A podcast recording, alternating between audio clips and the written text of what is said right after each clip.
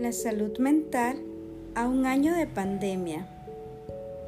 La pandemia por COVID-19 ha provocado no solo consecuencias en la salud física de las personas contagiadas y un elevado número de muertes en todo el mundo, sino que ha tenido y está teniendo importantísimas consecuencias en los ámbitos social y económico, tanto a nivel mundial como local.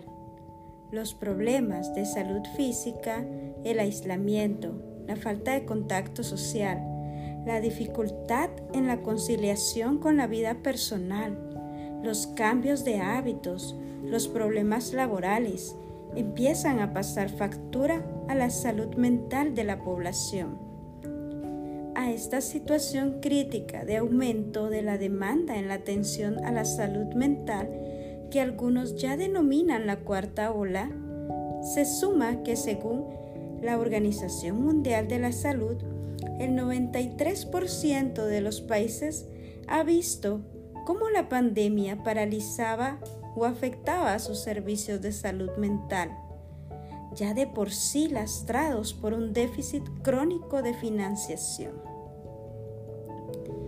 La situación de la salud mental en la pandemia a las personas que superan el COVID-19 pueden tener un mayor riesgo de tener consecuencias y secuelas en la salud mental.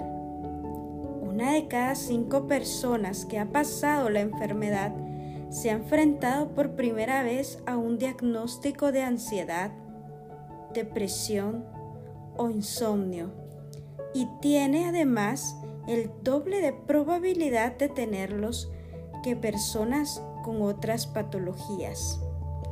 Los pensamientos suicidas han aumentado entre un 8 y 10%, especialmente en personas adultas jóvenes.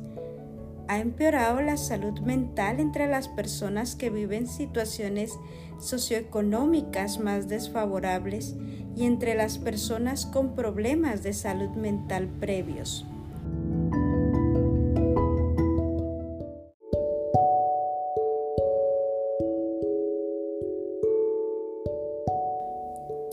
Es así que los invito a que puedan escuchar nuestro podcast a partir de las 12 del mediodía. El día de hoy tendremos segmentos con respecto a la salud mental